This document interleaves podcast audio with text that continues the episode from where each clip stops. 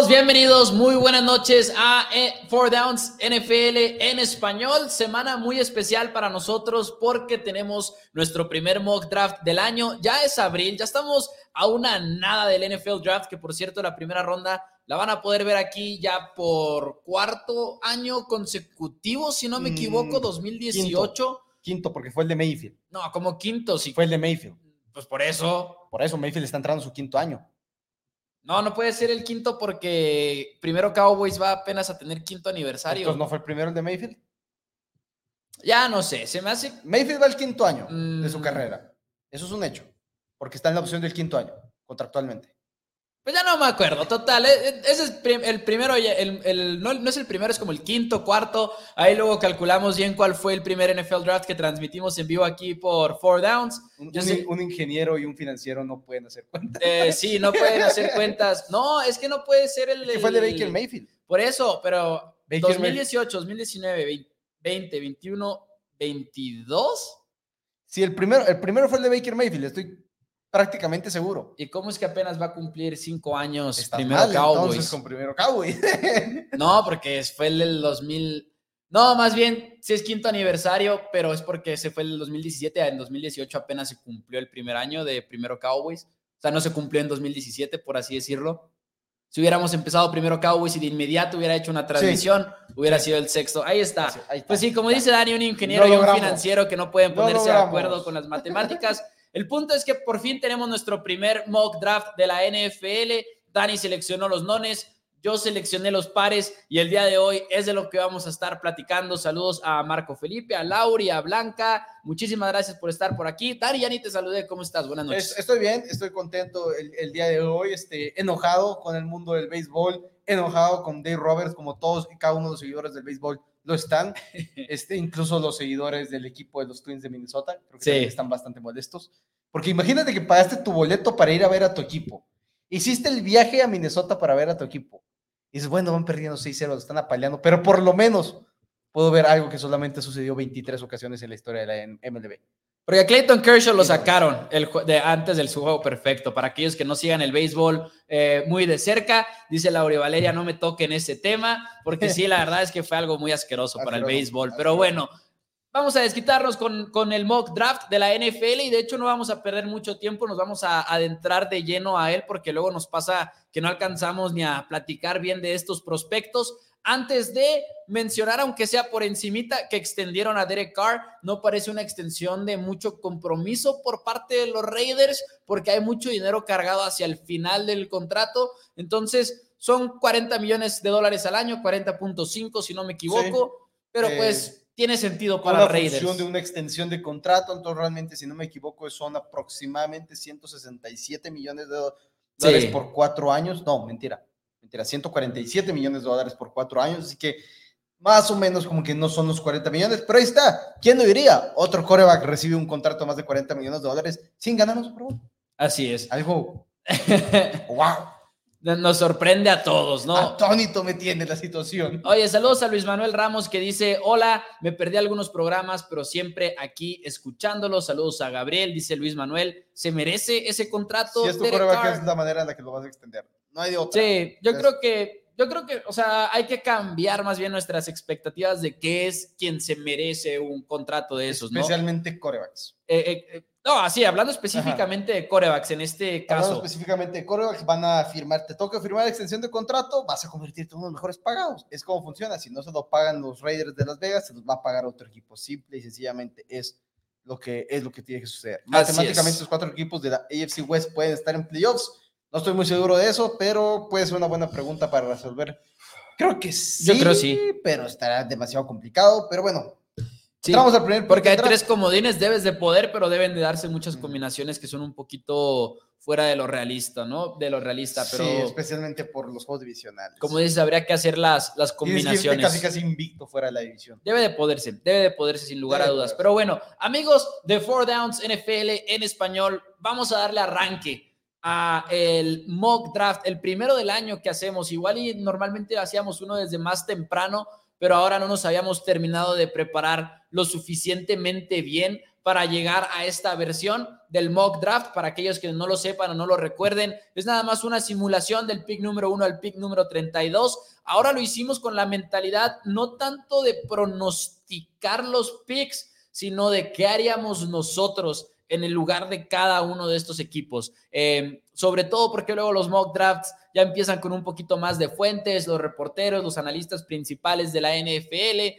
y ahora quisimos divertirnos un poquito más y, hablar de aquellos jugadores que nosotros seleccionaríamos si estuviéramos a cargo de cada uno de estos equipos. Empezará Dani con los nones, porque los Patriotas tienen un pick non, y yo seguiré con los picks pares porque los Cowboys tienen un pick par. Así que yo creo que... Se me hace que fue más por los nos, nos, nos adentramos, ahí sí, nos adentramos de lleno y un recordatorio, esto es un ejercicio más que nada para conocer a los prospectos, las necesidades de los equipos, más que por pronosticar, porque ni siquiera los que más fuentes tienen pronostican estos. No, eh, cuando Daniel Jeremiah le pegó cuántos seis seguidos. Creo que fue una... Y que todos estábamos volviéndonos locos de que sí lleva seis seguidos Daniel Jeremiah. Los trades afectan mucho este tipo de situaciones ya a lo largo del draft. Que no quisimos hacer trades en este mock draft, porque lo hace todavía menos difícil de pronosticar. Pero bueno. Pick número uno, el equipo de los Jaguares de Jacksonville están una vez más de regreso en el pick número uno y se van a llevar al cazacabezas Adiam Hutchinson del equipo de Michigan, finalista del Heisman la temporada pasada. Al final de cuentas, tu línea ofensiva está, entre comillas, estable en la posición de tackle izquierdo. Firmaste a Cam Robinson a la etiqueta franquicia, lo cual significa que más o menos como que ese lado ya crees que lo tienes, entonces te vas a ir al otro lado, las otras trincheras, y te vas a ir por el mejor cazacabezas disponible. Este realmente un prospecto tremendo a nivel quizás de Chase Young, a nivel de los Bosa, quizás no tan mencionado, no tan alabado por no ser de Ohio State, por no ser el primer Bosa, el segundo Bosa, quién sabe, pero está un excelente prospecto y empiezas a armar esa línea defensiva con un excelente cazacabezas, que aparte es bueno defendiendo el juego terrestre, no por nada fue finalista Heisman.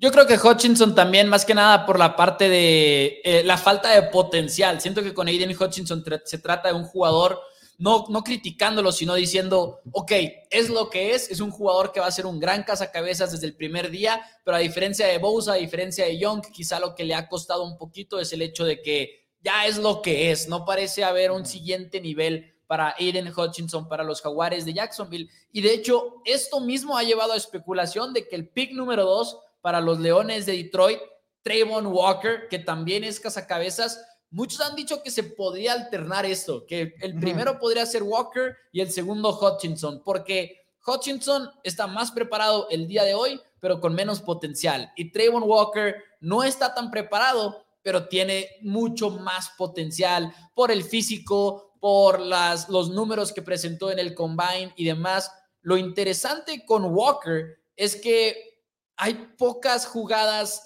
de él que podamos evaluar como un cazacabezas, porque Georgia lo utilizaba de muchas otras maneras. Y lo extraño con Georgia es que no jugaban con estos dos cazacabezas todas las jugadas. Es una defensiva muy específica que mostraba frentes de todo tipo y no sabemos mucho de Trayvon Walker en ese sentido, pero los Lions se llevan a un jugador de primer nivel en este pick. Y que se acostumbren todos los fanáticos de Ford Downs y la NFL a escuchar Georgia, Georgia, Georgia sí, a lo largo de todo el draft, porque a lo largo de muchos mock drafts. Va a ser el primero de muchos. Va a ser el primero de muchos, pero aparte lo van a ver el día del draft.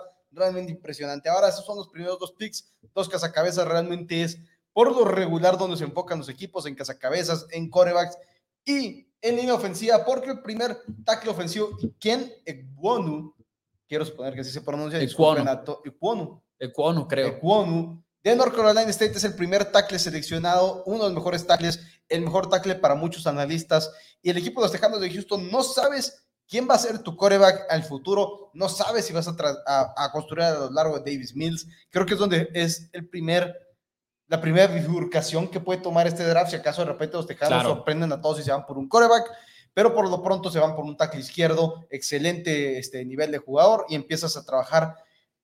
Los, los Tejanos de Houston necesitan jugadores que sean entre comillas, seguros para empezar realmente a tener un roster más talentoso. Extendiste a Brandon Cooks, ahora vas por un gran tackle izquierdo para darle tiempo y quizás madurez a Davis Mills y ver qué tiene.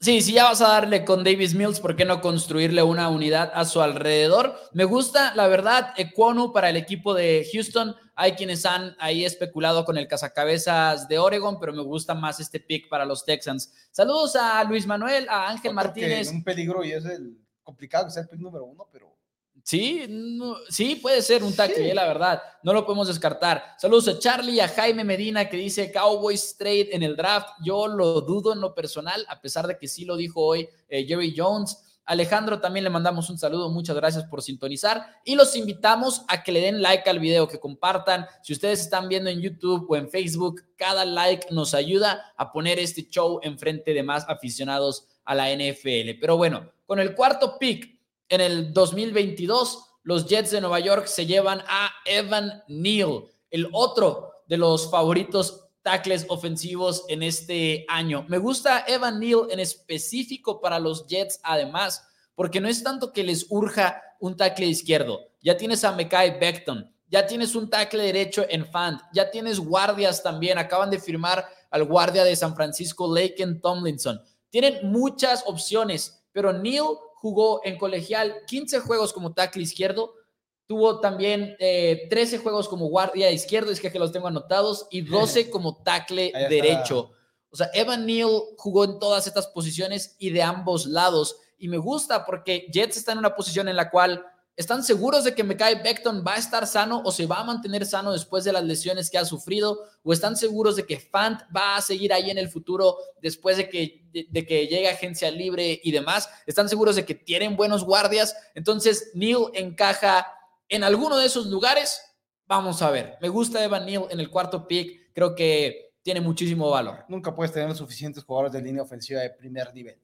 Ahora, con este tipo de movimientos y todos, y hablando de una bifurcación que puede pasar en el draft, creo que pasa en el siguiente pick, porque sinceramente después de que Brian Dabol estuvo armando planes ofensivos para Josh Allen, dudo mucho que esté contento con llegar a su primer año y pensar que la única, el único coreback que va a tener a lo largo de toda esta temporada va a ser Daniel Jones. Y por eso en el pick número 5, en mi punto de vista, se va a ir el primer coreback del draft y es Malik Willis de la Universidad de Liberty. Por muchos catalogado como el mejor quarterback por las habilidades que tiene. Quizás no es, obviamente no es ni de cerca el más preparado para ser titular día uno, pero no necesitas un titular día uno si eres los gigantes de Nueva York, porque sí tienes a Daniel Jones ahí, puedes darle tiempo a que se desarrolle Malik Willis, o quizás si eres Brian Dabol, tomar la narrativa, o perdón, la narrativa, el plan que utilizaron con Joe Allen.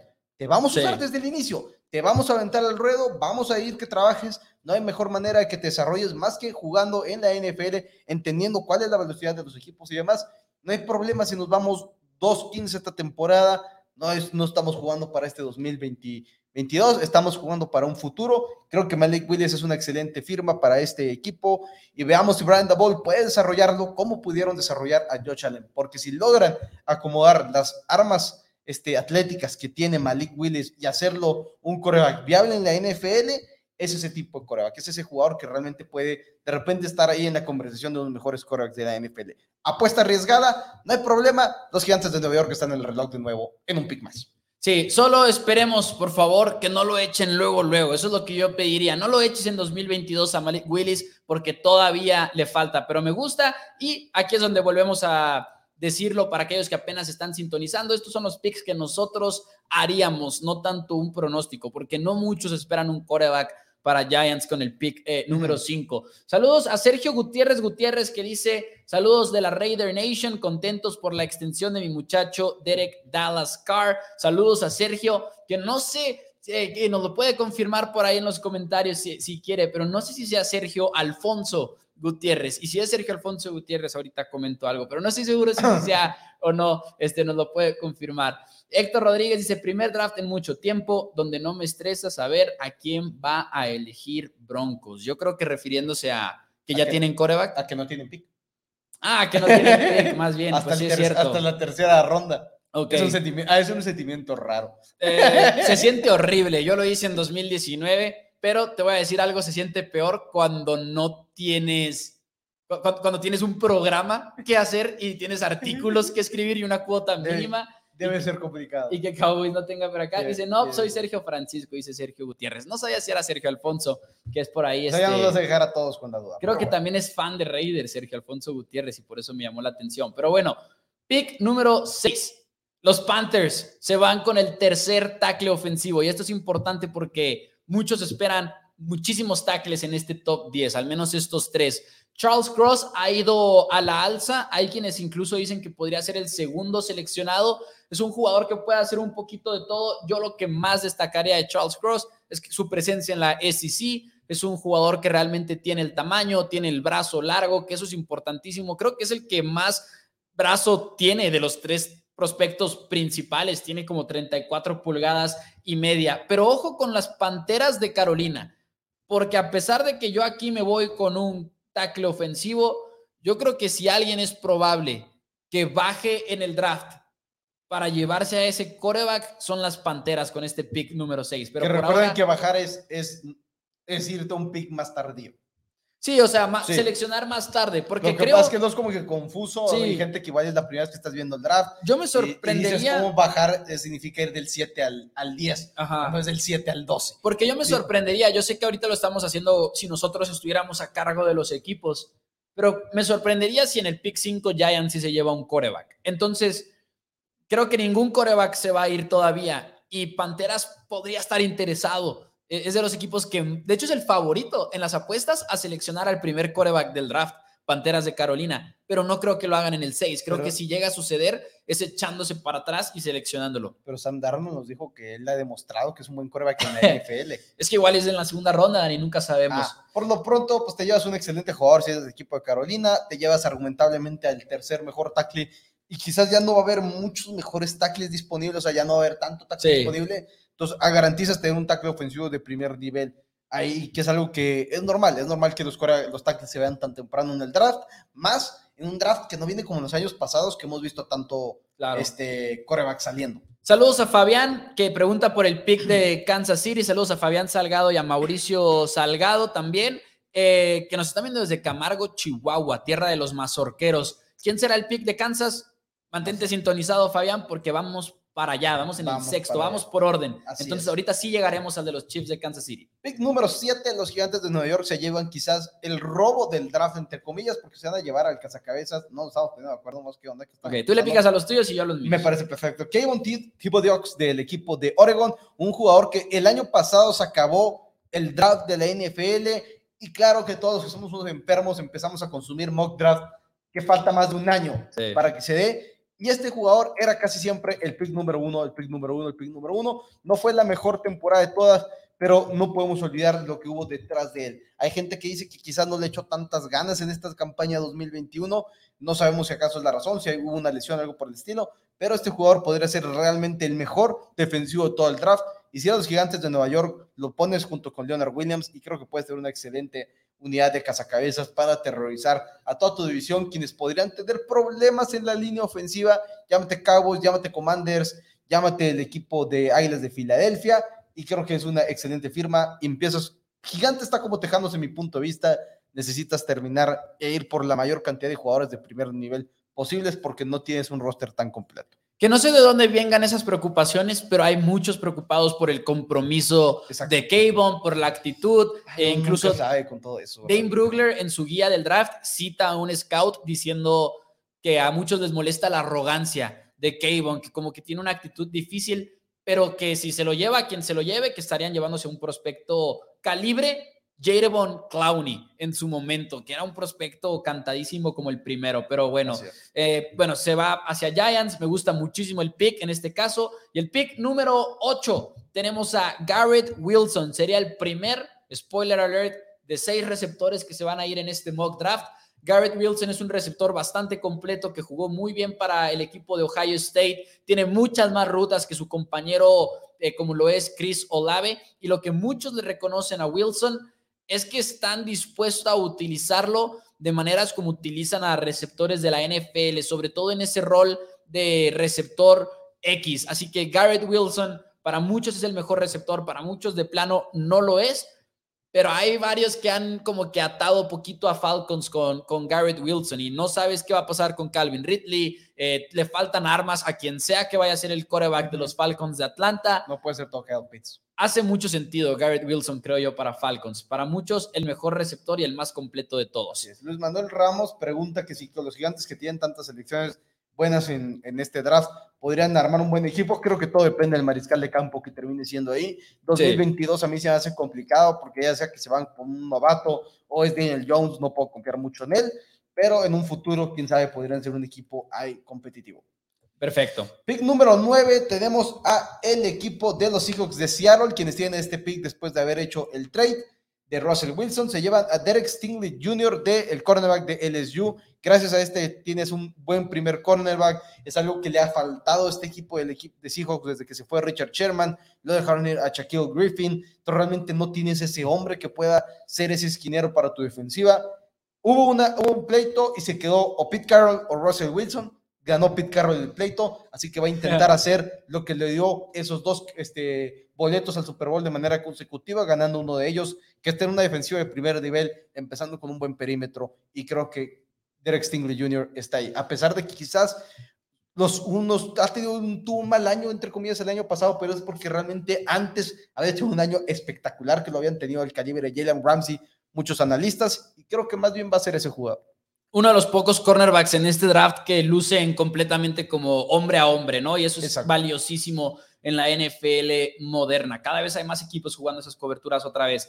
NFL Bros dice que se vaya con un coach de carácter, hablando del cazacabezas de Oregon. Dicen por acá también, eh, buenas noches a Poncho Arreola y Alfonso que dice cómo les fue en sus pronósticos del draft el año pasado. No me acuerdo, la verdad, pero como lo repetíamos ahorita, incluso Daniel Jeremiah de NFL.com y demás, que cuando la tienen a 7, 9, 10 jugadores hacia el equipo al que van, es una hazaña, porque es imposible de pronosticar el draft. Esto lo hacemos más como un ejercicio de conocer jugadores, necesidades y demás. Y hablando de conocer jugadores, este es por mucho uno de mis favoritos. En el pick número 10, Kyle Hamilton al equipo de los Jets de Nueva York. Ya les habíamos dado un liniero ofensivo más temprano ahora van del lado defensivo. Hamilton es un safety, pero es un safety que tiene un tamaño que hasta parece linebacker cuando lo ves jugar. Y lo divertido de Hamilton es que lo utilizan de muchas, muchas maneras. Y las defensivas modernas en la liga para combatir esos slots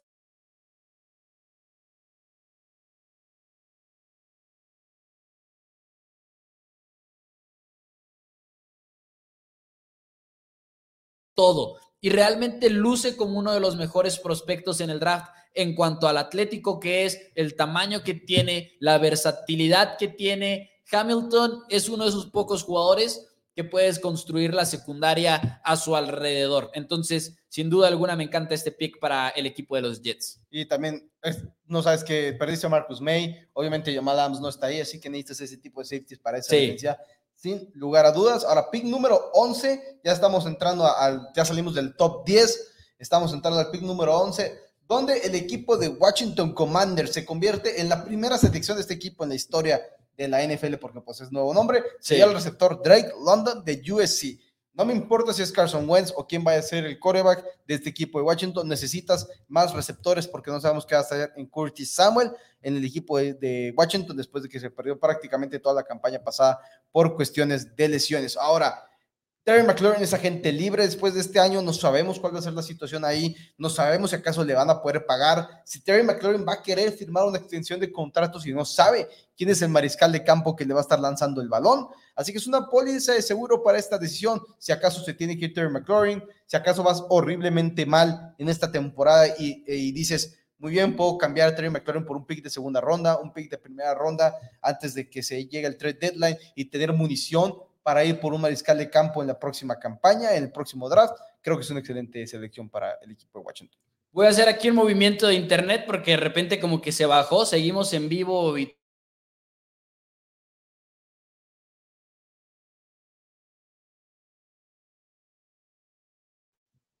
la clásica, ¿no? La clásica de cambiar a los, a los datos. Espero que con esto mejore un poquito la transmisión para todos aquellos que nos están viendo el día de hoy, que luego, luego se vio que subió eh, la señal por aquí. Pero bueno, Drake London a Washington. Y siguiente pick, si no me equivoco, ¿verdad? Siguiente pick, tienes que subir un poquito. Ándale. Drake London me, me encanta. Drake London me encanta, por cierto. Creo que es incluso mi favorito a que se vaya como el número uno en el draft. Eh, Y- por y encima parece- de Garrett Wilson. Y después de que estaban muchos o sea, receptores de Alabama, receptores de Ohio State, como que Sí. este ha entre comillas volado bajo porque muy pocos lo conocen, porque no, yo sí obviamente no estuvo en playoffs, no estuvo, no fue ese equipo grande. Y, y lo principal es que tuvo muy malos corebacks. Eh, y ves, ves a Drake London jugar y lo ves que le quedan mal los corebacks constantemente. Así jugadas que lo ves vencer a su hombre y de plano no llega el balón bien. Pero bueno, pick número 3, 12, perdón, pick número 12 para los vikingos de Minnesota, quienes para Mel Kiper el día de hoy, por ejemplo, en su mock draft, se fue como el segundo prospecto de todos, Ahmad Sauce Gardner. Le apodan Sauce de, de salsa, un cornerback bastante completo, que es impresionante, Vi- Vikingos, cómo ha intentado arreglar la posición de cornerback por el draft, por agencia libre, y no lo han podido hacer.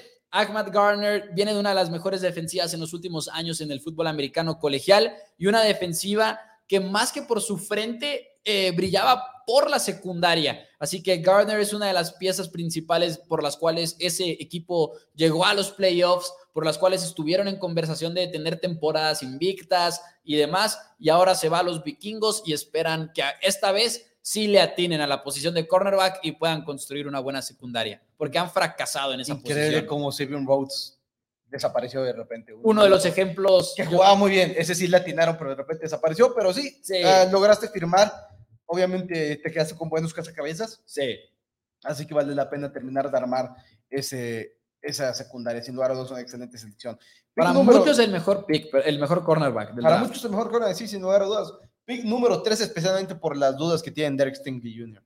Pick Sí. número 3, el equipo de Tejanos de Houston, lo vengo diciendo, todo este tipo de equipos que son malos equipos, entre comillas, necesitan ese tipo de jugadores que realmente sean de primer nivel. Jameson Williams, receptor de Alabama, quien lamentablemente se desgarró el, ten- el ligamento anterior cruzado de rodilla en el campeonato en contra de Georgia, viene en camino, va a jugar esta temporada, no debería tener ningún problema y debería ser la selección aquí el equipo de Houston Texans.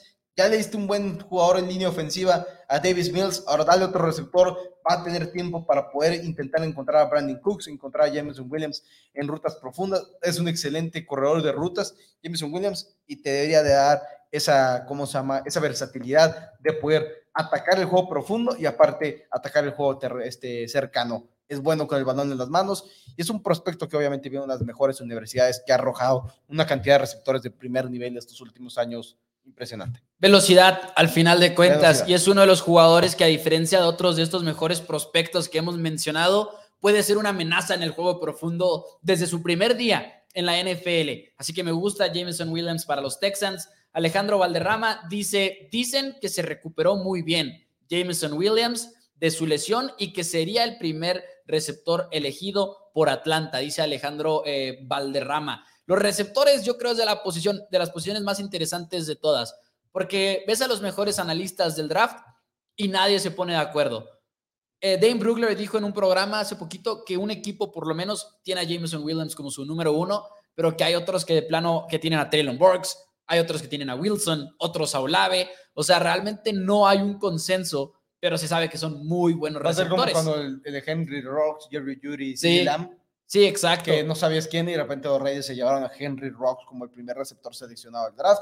Pick 14 en el NFL Draft tenemos a nada más y a nada menos que Jermaine Johnson, que ha ido a la alza en las últimas semanas de cobertura del draft de la NFL. Los Ravens necesitan un poquito más de talento en su, en su defensiva. Me gustaría que buscaran a un cornerback en este pick, pero en este caso ya, ya se fue Stingley, ya se fue eh, Ahmad Gardner.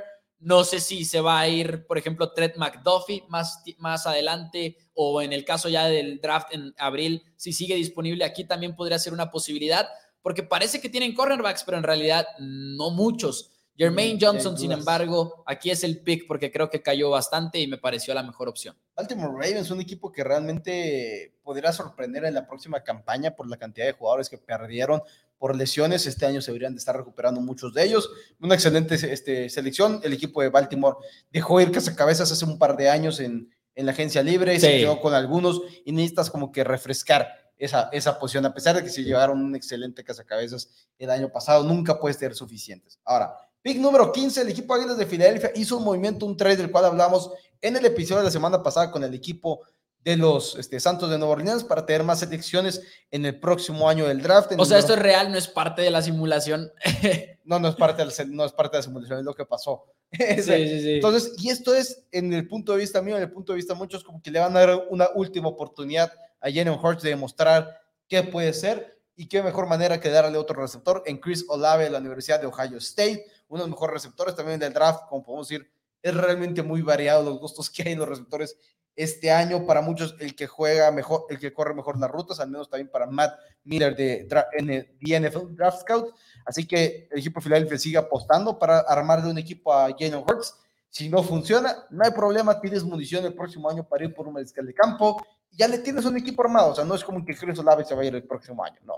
Va a servirte o para Jalen Hurts o para el siguiente coreback que sea que estaría exageradamente gracioso que terminara siendo Carson Wentz. Olave, Olave me encanta. Pues, creo que sería un muy buen pick en este punto del draft. Con el pick 16 y Santos va a tener dos en las próximas tres selecciones en la vida real. Creo que es muy probable que vayan por, por ejemplo, Malik Willis. El coreback en este caso no está disponible, así que me voy a ir con el tackle primero que nada, porque Chargers además tiene el pick 17 ya a ellos les podría interesar un tackle y muchos especulan que también por eso Santos quiso subir. En este caso es Trevor Penning de Northern Iowa. Penning es una universidad pequeña, o sea, no es una escuela de primera división ni nada por el estilo. Lo invitan al Senior Bowl y empieza a tener una muy buena semana. Y tú ves a Penning jugar y piensas en un jugador, no quiero decir sucio, pero rudo. Es de esos tackles ofensivos que te va a llevar al suelo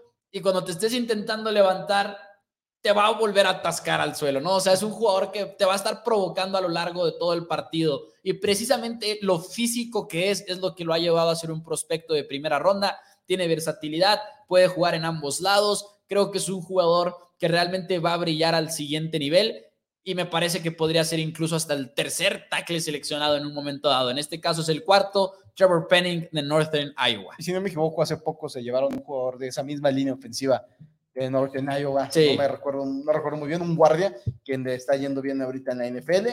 Y no podemos dejar de pensar que hay jugadores de primer nivel ahí. Adi Marpet salió de una, de una segunda división, un equipo de segunda división. Fue un excelente guardia hasta este momento de su retiro, así que excelente selección. Es que su tamaño es una locura, por cierto. Exacto, tiene, tiene esa que nomás te falta terminar de desarrollar. Sí. Pick número 17, el equipo de los Chargers de Los Ángeles, quienes tuvieron una excelente campaña el año pasado. Derwin James volvió, fue un excelente safety. Tienes a, Joey Bosa, trajiste a Khalil Mack, firmaste JC Jackson. Ahora te llevas al mejor linebacker, un linebacker que es realmente versátil puede, puede cubrir el pase, te puede presionar, te puede jugar como este, estar ahí como linebacker central, un excelente prospecto, con la el único problema de que utilizó el número cero en fútbol americano colegial. No entiendo por qué lo hizo, pero el equipo de Chargers sigue armando una excelente defensiva, porque tienes a Justin Herbert que debería darte ese paso enfrente con te quedaste con Mike Williams. Hay muchos que están poniendo receptor como una necesidad para el equipo de los Chargers. Creo que la puedes atender más adelante en el draft. Sí. Porque, como digo, extendiste a Mike Williams, tienes a Keenan Allen todavía ahí, tienes a Austin Eckler como tu corredor. Por lo pronto, sigue invirtiendo en esa defensiva, porque hey, Patrick Mahomes sigue estando ahí. Ahora tienes a Russell Wilson también, está Devante Adams. Necesitas mejor defensiva para ganar esta división. Dice Leo Varela, qué feo se ve el cero de Devin Lloyd. Horrible. Yo lo tuve que tuitear, de hecho, también. Súper versátil, Devin Lloyd. Eh, siempre pasa que cuando un jugador tiene mucho éxito después de haber sido seleccionado en la primera ronda, todos quieren encontrar a esa siguiente versión del jugador y muchos comparan a Devin Lloyd con Micah, pero no va a ser ese Micah. No va a ser Micah. Pero sí tiene esa versatilidad que puede hacer un poquito de todo, a diferencia de Nakobe Dean, por ejemplo, que se ve un poquito... si se iba a ir en la primera ronda del draft. Ajá, que yo creo que es muy probable que sea en la primera ronda, pero Nakobe va un poquito más encasillado como el linebacker tradicional y Lloyd tiene un poquito, te permite jugar un poquito más con la imaginación, ¿no? De ser muy versátil. Pero bueno, pick número 18 para Águilas, el primer pick de Filadelfia ya fue Chris Olave, que lo hizo Daniel, receptor de Ohio State. Ahora van con un cazacabezas George Carl Laftis de la Universidad de Purdue, un cazacabezas que al final de cuentas puede estar en el campo tres downs. Y Filadelfia tiene varias piezas importantes en ese equipo. Regresa Fletcher Cox, creo que también tackle defensivo es una posibilidad muy grande aquí, pero Karlaftis es, tiene que jugar en un esquema donde tengas a cuatro linieros, no creo que pueda jugar en un esquema muy híbrido y creo que Filadelfia va a ser una buena casa para él. Y como siempre, o sea, llevarte un cazacabezas que puedes eh, presenciar como titular a largo en el pick número 18 es un excelente movimiento. Ya es tu segunda selección en este draft y sigues armando un equipo bueno. Y no quieres echarlo a perder con malos picks porque tienes dos picks en esta ronda. No, no, puede ser realmente lo que otros equipos han hecho, que realmente sí, no. Tener múltiples picks de primera ronda no, no te garantiza nada. Ahora, a mí me tocó hacer un pick de las Águilas, a Mal le tocó hacer otro, a Mal le tocó hacer un pick de los Santos, ahora me toca a mí hacer el segundo de los Santos. Y los Santos siguen invirtiendo en la ofensiva porque se van a llevar al receptor Traylon Burks de Arkansas es el quinto receptor que nos llevamos ya en ese draft o es el cuarto en este eh, momento. Me parece que es el quinto. Ya es el quinto. Ah, sí, me parece que también que es el quinto. Traylon Burks, porque el equipo de, de los Santos de Nueva Orleans no sabe realmente qué vas a tener en Michael Thomas una vez que regrese. Realmente llevamos mucho tiempo sin ver a Michael Thomas en el campo.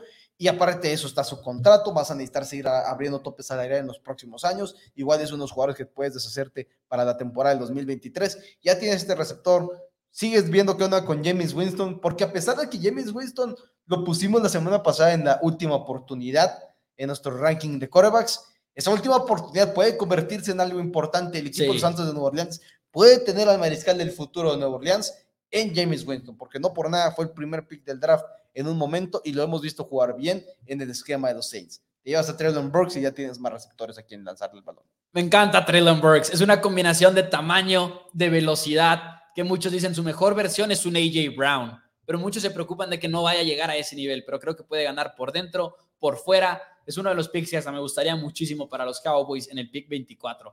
Luis Manuel dice, ¿sería sorpresa si Águilas se fuera por un coreback?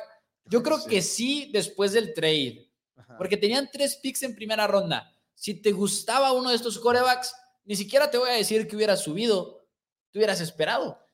Y uno de los tres picks lo usabas en un coreback. Exacto, y el hecho de que ya no usaste ninguno es probablemente que está diciéndote, no, me, no estoy loco por uno. Ahora, hablando en primera ronda, segunda ronda podría ser posible. Sí. Si de repente tenías a Kenny Pickett de Pittsburgh como valor de segunda ronda y te llega la segunda ronda, ok, lo podrías llevar. Incluso puede estar en la segunda ronda y decir, voy a subir por él si no me cuesta mucho. O sea, pero primera ronda también considero que sería una sorpresa por el haberte deshecho de, de selecciones y de munición para subir. Hablando de corebacks, con el pick número 20, los Steelers de Pittsburgh. Y repito, esto es lo que nosotros haríamos, no lo que creemos que van a hacer o algo por el estilo.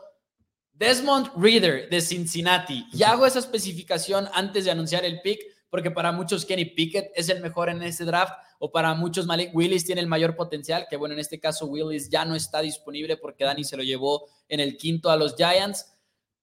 Me gusta mucho Desmond Reader, creo que es el que más tuvo en su plato cuando estaba en colegial en cuestión de lo que hacían eh, con la manera en la que se comunicaba con la línea ofensiva, las protecciones.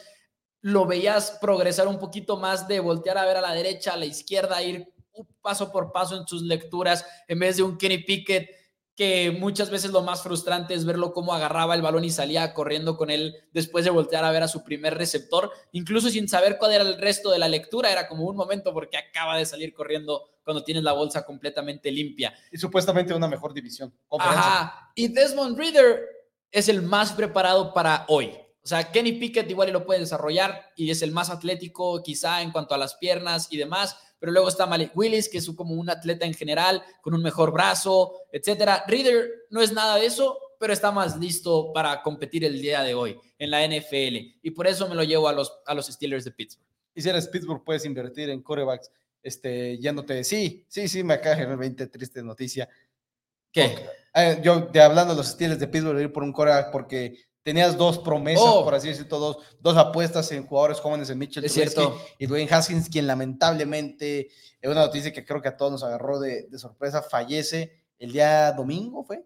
De, no, fue el sábado, porque hablamos de eso en NFL Fue el sábado, fallece de una manera absolutamente trágica, un accidente que lo terminan atropellando. Y el equipo de Pittsburgh necesita así por corebacks, no solamente por esa situación, y si no, si no pagas por subir por un coreback, puedes tener esa apuesta. Creo que se, se asemeja a la situación de Patriotas del año pasado, de que, oye, Está Mac Jones, no sabemos quién es Mac Jones, pero no vamos a gastar el pick de primera ronda del próximo año para subir por él. Nos Sí. cayó todo Aristides puede hacer eso. Nos cayó Desmond Reader, lo seleccionamos. No es el mariscal de campo del futuro, no es un buen prospecto en la NFL, no hay problema. Seguimos teniendo nuestros picks de primera ronda para los próximos años para encontrar ese corredor del futuro. Ha habido mucho ruido de que Steelers está muy interesado en corebacks, que ha hecho muchísima tarea con cada uno de los mariscales de campo. Que Quién sabe si sea cortina de humo, si no lo que. sea, pero sí, pero como que hay Ahora, mucho rumor del cuando- interés de Cuando Steelers. Pittsburgh tiene un jugador que le gusta, hay muchas veces que han dicho que Steelers no sube mucho, y es cierto, no es mucho de tradear para subir, pero cuando es el jugador que les gusta, van a subir por él. Así lo hicieron por Devin Bush. Pero incluso te pones a pensar y, y muchos mock drafts no están de acuerdo en muchas cosas, pero hay varios que tienen un coreback para los Pittsburgh. Steelers. Mel Kiper en ESPN hoy y también Lance Sorline, por ejemplo, de NFL.com, que son de los grandes recientes. Los dos tienen a Kenny Pickett de Pittsburgh en, en Steelers. Así es. Dice Fernando Quintana, el brazo de Malik es élite. Para muchos el brazo de Malik es, es uno de los mejores. Y es, y es que es lo que te atrae decir, vamos a buscar ese nuevo Patrick Mahomes, ese nuevo Joe Allen, ese, ese, ese jugador que puede poner la bola en cualquier punto. Pero de- dicen que de plano campo. era exageradamente simple lo que hacían en Liberty. Entonces, entonces que lo desarrollen, que sí. lo- Brian Dabol logró desarrollar a Josh Allen en Buffalo, por eso me gusta ahí. Pick número 21, el equipo de los Patriotas de Inglaterra se lleva el cornerback Andrew Bott Jr. de Clemson, una de las 30 visitas que ha tenido este equipo, porque ustedes no saben, cada equipo puede tener visitas privadas con 30 jugadores, 30 prospectos distintos. Puedes ir obviamente a todos los Pro que quieras, puedes ir al Combine, pero visitas personalizadas uno a uno puede ser solamente 30. Andrew Booth es una de las 30 que tuvo el equipo de Patriotas, quienes dejan ir a JC Jackson en la agencia libre al equipo de Chargers de Los Ángeles y la defensa de Bill Belichick necesita un esquinero élite, necesita ese cornerback. Sí, trajiste a Malcolm Butler de regreso, no es ese cornerback, Andrew Ujú. Booth lo puede ser. Me gusta esa se- selección para Patriotas en Inglaterra. A mí también me gusta mucho, le pedían hacer bastante en, en- con Mike Venables en Clemson, eh, mucha cobertura hombre a hombre, muchas cosas un poquito locas que luego ves en el playbook del coordinador defensivo de en ese entonces de Clemson, ahora head coach de Oklahoma, me gusta. Pick número 22, y aquí Packers podría interesarse en un receptor, en línea, en linebacker, ahí está todavía Dean, eh, no creo, pero ahí está en mi opinión, un prospecto que cayó bastante, Jordan Davis. Y Jordan Davis es eh, prospecto de la Universidad de Georgia. Hay dos tackles defensivos de Georgia que los dos podrían irse en la primera ronda de este draft de la NFL, pero Davis es el nariz. Davis igual y no va a presionar mucho al coreback, pero va a ocupar espacio y realmente es un monstruo. Puede empujar a centros, a guardias, realmente puede ser un... Mejora tu defensiva terrestre instantáneamente, o sea, simplemente por el hecho de que lo metas, ya tu defensiva terrestre es mucho mejor y tiene el tamaño preparado para la NFL. Jordan Davis creo yo va a ser un robo para alguien y en este caso lo es para los Packers de Green Bay. Realmente es un jugador de excelente nivel, simplemente cae por el valor posicional que encuentras en él, así como lo puedes encontrar. Este pueden caer el valor posicional de varios guardias ofensivos. Dice César, si los Cowboys bajaran, ¿qué se llevarían? Eh, Pues viene el pick, viene el pick de los Viene- Cowboys. viene el pick. Me parece que ok, es- me parece. está preparado para contestar en el pick número 24. Porque en el pick número 23, los Cardenales de Arizona se llevan a Trent McDuffie, cornerback del equipo de Washington, un titular de tres años en esa defensiva, que es un excelente jugador que, como dice Dane Brugler, no brinca en las estadísticas porque los equipos simple y sencillamente no le lanzaban a él. Un excelente jugador, que una uh, este, atleticidad perfecta, simplemente como que no lo ponen en un buen nivel, porque quizás las estaturas no son las mejores, los brazos no están tan largos, pero los logros están ahí, la inteligencia está ahí, el conocimiento del juego está ahí.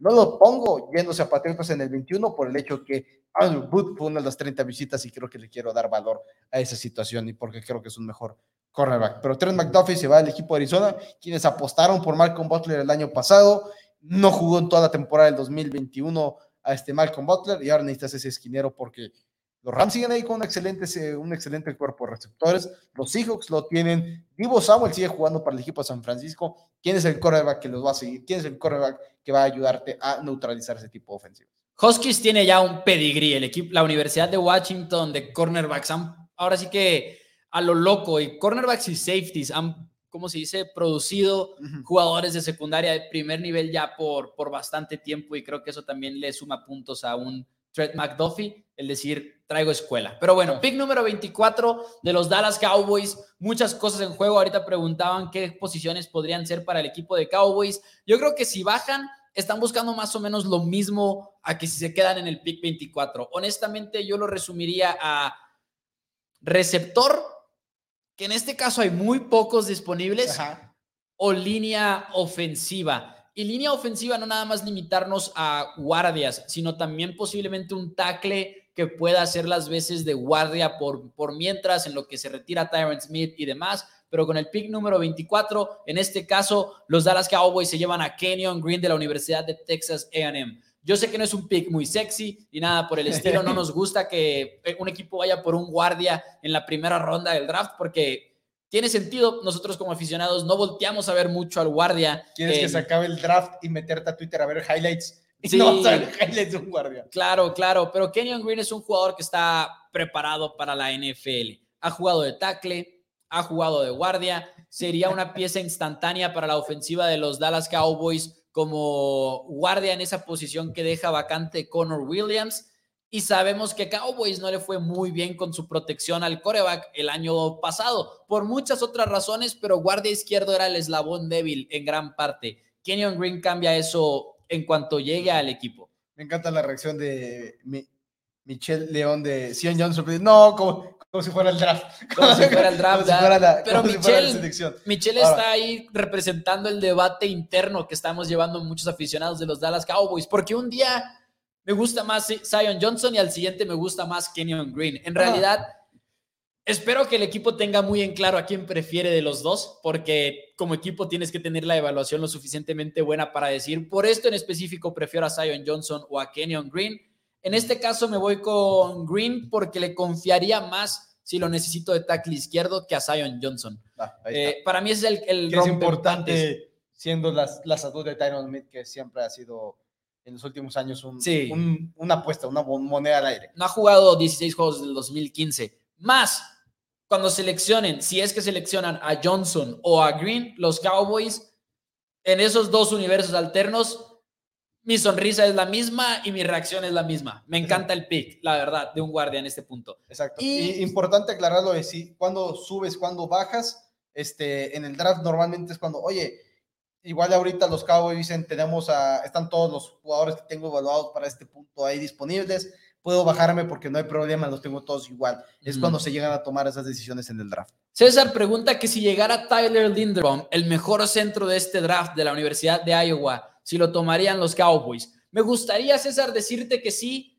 creo que no. No está en las 30 visitas de los Cowboys y en los últimos años, eh, desde el 2012, Cowboys nada más dos veces no ha seleccionado a alguien que no es, eh, que es parte del, perdón, desde el 2012 han seleccionado nada más a dos jugadores que no formaron parte de las visitas. O sea, normalmente primera ronda Cowboys busca a alguien quien estuvo en sus visitas. Así es. Y en el pick número 25, hablando de él, Sion Johnson, liniero interior ofensivo de Boston College, llega a los Bills de Buffalo, quienes tienen que seguir armando una mejor línea ofensiva. Han tenido salidas, han tenido entradas, realmente están ahí malabareando esas posiciones y qué mejor que traer un excelente prospecto que va a tener un buen contrato para manejarlo ahorita que estás pagándole ya a Joe Allen, que excediste Stephon Diggs, que estás pagando a, a, varios jugadores en el lado defensivo.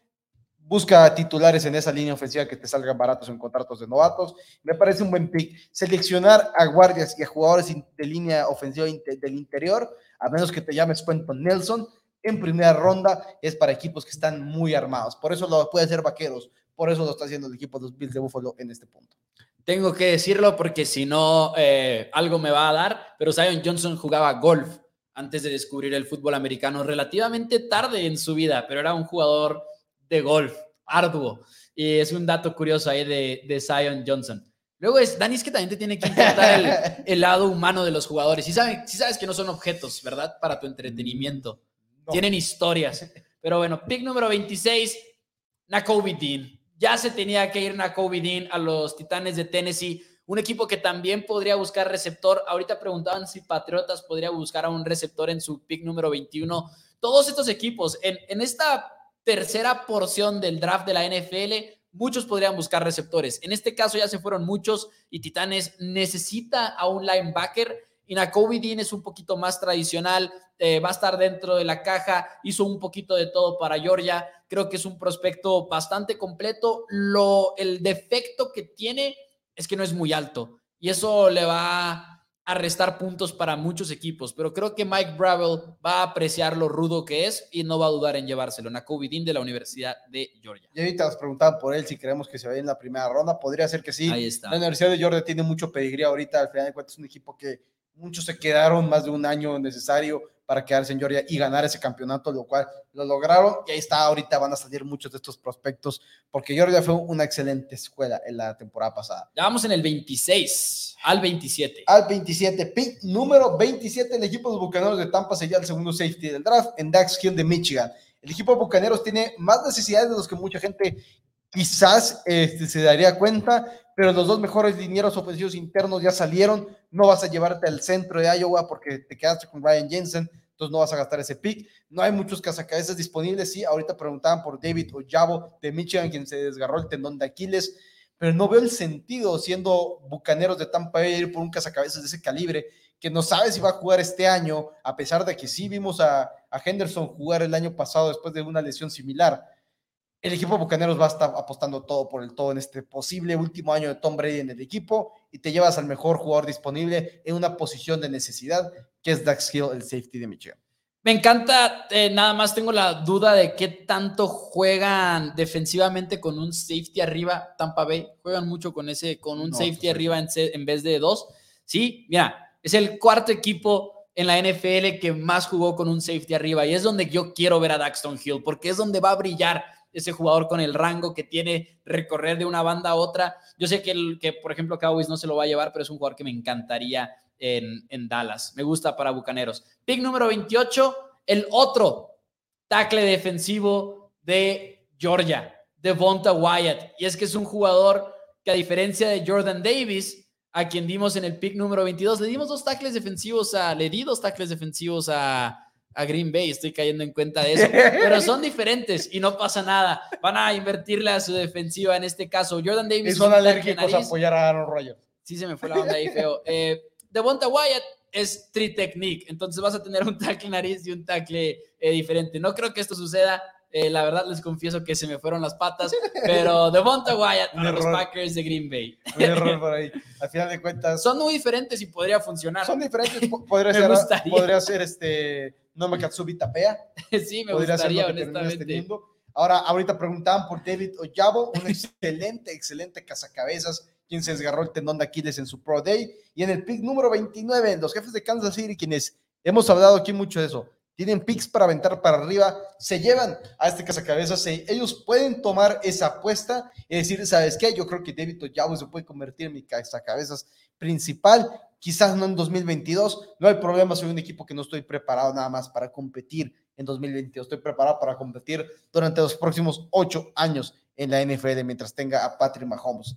Sé que muchos quisieran ver quizás un receptor en este punto del draft por el hecho que se fue Tyler Hill, pero creo que no puedes dejar ir el valor de David Ojabo si eres los jefes de Kansas City. Ahí está. Pick número 30, receptor para los Chiefs de Kansas City. Tienen picks seguidos, no tienes ya a Tyreek Hill. Creo que tienen que abordar esta posición pronto. Creo que es posible que veamos a los Chiefs echarse un paso para atrás, por cierto, y acumular todavía más picks. Jahan Dodson de Penn State es un jugador que el único pero que muchos le ponen es el tamaño. Fuera de eso, corre bien las rutas tiene un radio de recepción, puede competir a pesar de lo chico. Estamos acostumbrados a que estos receptores más eh, chaparros no puedan ir al aire y pelear por los balones 50-50. Dodson realmente lo puede hacer, puede jugar por fuera, por dentro. Me encantaría verlo en los Chiefs. Para muchos, un prospecto de segunda ronda. Creo que se va a terminar por colar al final de la primera. Jahan Dodson de eh, Penn State para el equipo de los Chiefs. Excelente selección y realmente será muy entretenido ver a Patrick Mahomes tener un receptor de esos que realmente puede pelear la bola 50-50, Sí. porque creo que no lo hemos visto. Fuera de Travis Kelsey como que no tiene ese receptor. Y eso que no es ese receptor grande X eh, normal, Oye, Julio ¿no? Jones sigue sin firmar. Julio Jones sigue sin firmar. Pero bueno, pick número 31, estamos ya entrando a los dos equipos que eh, compitieron en el Super Bowl. Obviamente el 32, los Rams no lo tienen. Todos sabemos que odian los picks de la primera ronda del draft del equipo de los Rams de Los Ángeles. El equipo de Cincinnati, quienes sorprendieron a todos colándose hasta el Super Bowl y estuvieron cerca de ganarlo, se llevan al quarterback Kyle Elam de la Universidad de Florida. Ya tienes a tu quarterback en Joe Burrow. Tienes a Joe Mixon como tu corredor pagado. Tienes una tripleta de receptores de primer nivel. Tu línea ofensiva la arreglaste durante esta agencia libre Tienes a, tu casa cabezas ya pagado, empieza a construir ese perímetro. Kyle Lamb, el mejor quarterback disponible, creo que es una excelente selección para el equipo de los Bengalíes de Cincinnati, que como les digo, ya no están urgidos de ir por un tackle ofensivo. Ya, no necesitan ese guardia. porque Trajiste a Ted Carras como tu centro. Es donde me interesaría ver al, centro de Iowa, porque aparte la inversión que hicieron en Ted Carras no es súper grande. Son tres años y 18 millones de dólares. Pero no sé si acaso van a hacer esa inversión. Aparte que Ted Carras sabe jugar guardia. Si el draft se diera así en los primeros 31 picks y todavía seguiría disponible Kenny Pickett, es por demás. No creo que los Lions lo dejarían pasar. Ya en el pick 32 sería una locura, en mi opinión. Lions no tiene ese coreback, es Jared Goff. ¿Por qué no llevarse al coreback que para muchos es el mejor en este draft? Eh, serían tres corebacks si se da así de esta manera, porque sería Reader, Pickett y, Malik Willis, que ese es precisamente el over-under en el mundo de las apuestas, 2.5 corebacks en la primera ronda. Así de malas esta camada de corebacks. Sí, realmente. por ejemplo, está viendo tantos equipos, o sea, está Carolina. Y que no sabes qué agarrarías. yo no sé. Houston, hay muchos. yo no apostaría al over, creo. Yo apostaría al over. Yo, yo, creo que no lo apostaría. Creo que hay muchos equipos que pudieran ir por un medical de campo. Está Pittsburgh también. Sí. yo sí, es más, ¿dónde está? Quiero tomar ese over. Kenny Pickett, eh, no sé aquí en, en, México, no lo he visto, pero porque no lo he buscado, la verdad. Necesito tomar ese over. Pues, Kenny Pickett de la Universidad de Pittsburgh al equipo de Detroit. Este quarterback es el más preciso de todos, quizá. Eh, un poquito de preocupaciones quizá en cuanto al tamaño, no nada más de estatura, sino también de las manos, que ya hemos hablado mucho de las manos de Kenny Pickett en este off-season, porque al principio midió como una de las manos más chicas en quién sabe cuántos años de la NFL y luego crecieron a través de terapias y yoga, creo, para la mano y crecieron las manos entre el combine y su Pro Day. Hubo un crecimiento en las manos de Kenny Pickett. ¿Y hubo un crecimiento? No, hubo un crecimiento. Yo creo que sí hubo, de verdad. Yo creo que sí hubo, porque los equipos también pueden ahí pues estar pendientes de ello, ¿no? Creo. Eh, y, sí, y, no, y no es la primera vez que sucedería. O sea, realmente hay gente que se dedica a, eso. No me pregunten cómo funcione, porque la verdad es que no lo sé. Alejandro o Alejandro Valderrama decía, me gusta más Pickens para Chiefs. Yo no veo a Pickens tan alto como para la primera ronda, pero para jugarle al, argumento de Alejandro, Dodson es un receptor slot que va a jugar por dentro y George Pickens es tu receptor X, que viene de la Universidad de Georgia. Y por X no me refiero a X de, ay, sí, promedio. No, no, no ese jugador que vas a tener aislado, ese jugador que va a poder ganar uno a uno en rutas un poquito más verticales por fuera. Ese es el fuerte de George Pickens, pero con todo y eso, para mí es mejor Dodson y creo que Chiefs estaría más dispuesto a acomodarse al mejor disponible y le, diseño a él y construyo a través de él. Al mismo tiempo, Alejandro Valderrama pregunta que qué jugador se irá en trade antes del draft. Antes yo creo que ya no va a haber ninguno. Y yo. Pero mi, mi apuesta es, en un pick del tercer día, Baker Mayfield termina en Seattle. Él mismo lo dijo ahora. Ah, él mismo lo dijo ahora. Eh, dijo en un podcast, ¿no has visto todo lo del podcast? Vi, el podcast, vi que se quejó de cómo lo trataron. Yo estoy de acuerdo con él. Que si el equipo ya te dice, no, no te preocupes, ya pues eres tú, ya no vamos a ir por Deshaun Watson. Y lo terminas yendo por Deshaun Watson, eh, como que, oye, yo estoy de no me digas que no, cuando yo no, o sea, a mí no me tienes que decir que ya no, o sea, me puedes, te puedes hacer hasta loco, pero no me digas, era nuestro coreback y lo siguen mientras siguen negociando por Tichon Watson. Ahí no sería la primera vez que sucede y es como funciona la NFL. Pero no, podemos dejar de decir que está mal eso. Sí, no, no podemos. Eh, lo que sí es que también luego ves al otro lado de Baker Mayfield diciendo que le gustaría ir a un cubículo, a un cubículo de un aficionado a, a bucharlo y a ver cómo podía trabajar. eso me dio risa. Eso estuvo como un, ok, ok, Baker. Pero fuera de broma, de vuelta a lo serio, eh, Baker Mayfield dijo que le pregunta no me acuerdo cuál es exactamente la pregunta, pero pues ¿dónde va a terminar? Y Mayfield es muy directo y dice, pues lo más probable es Seattle. Dice que hace unas semanas yo pensaba que Atlanta, dice, no, que Indianapolis, perdón, eh, refiriéndose a después, antes y después del trade. Cuando dijo que quería ir ahí. Ajá. y ahora dijo como que Seahawks. Y luego ya después sigue diciendo algo más, pero no lo he visto, la verdad. Eh, dice por acá MacArthur García, hace algunos días vi una nota de que Pats había intercambiado eh, con Seahawks por Metcalf y Lockett. ¿Fue cierto o solo fue humo? Yo creo, MacArthur García, que lo viste el primero de abril, en April Fools, que es el equivalente del Día de los Inocentes. en están poniendo que Patriotas no necesitaba, que Patriotas sí, necesitaba un receptor, comentó Luis Manuel Ramos. Si Patriotas quiere ir por un receptor con ese pick de del número 21, preferiría que lo utilizaran para ir por DK Metcalf o ir por un receptor como Tyler Lockett y por un receptor ya probado. No me gustaría verlos intentar ir por otro en el draft, porque simple y sencillamente Belichick no sirve para eso. La primera ronda del draft de la NFL, ya cuando sea de verdad, la van a poder ver aquí en Four Downs. Toda la primera ronda vamos a tener muchas cosas preparadas, eh, gráficos, más análisis, cosas padres realmente que nos tienen emocionados. Pero bueno, muchísimas gracias a todos por acompañarnos el día de hoy. Dani, ¿algo que quieras agregar? No, sería todo. Nos vemos la próxima semana, probablemente ya en cambio de horario. Todavía no sabemos. vamos a, vamos a, si es que Dani quiere tener las juntas de producción en vivo. Dani, ¿por qué quieres ponerme siempre en jaque? yo creo que tú ya tenemos que porque, Porque vamos a evaluarlo, este, porque está difícil. Pero bueno, ahorita ya les haremos saber en su momento. Muchísimas gracias, amigos de Four Downs. Denle like al video y nos vemos el próximo. Está por verse. Muchas gracias. Saludos.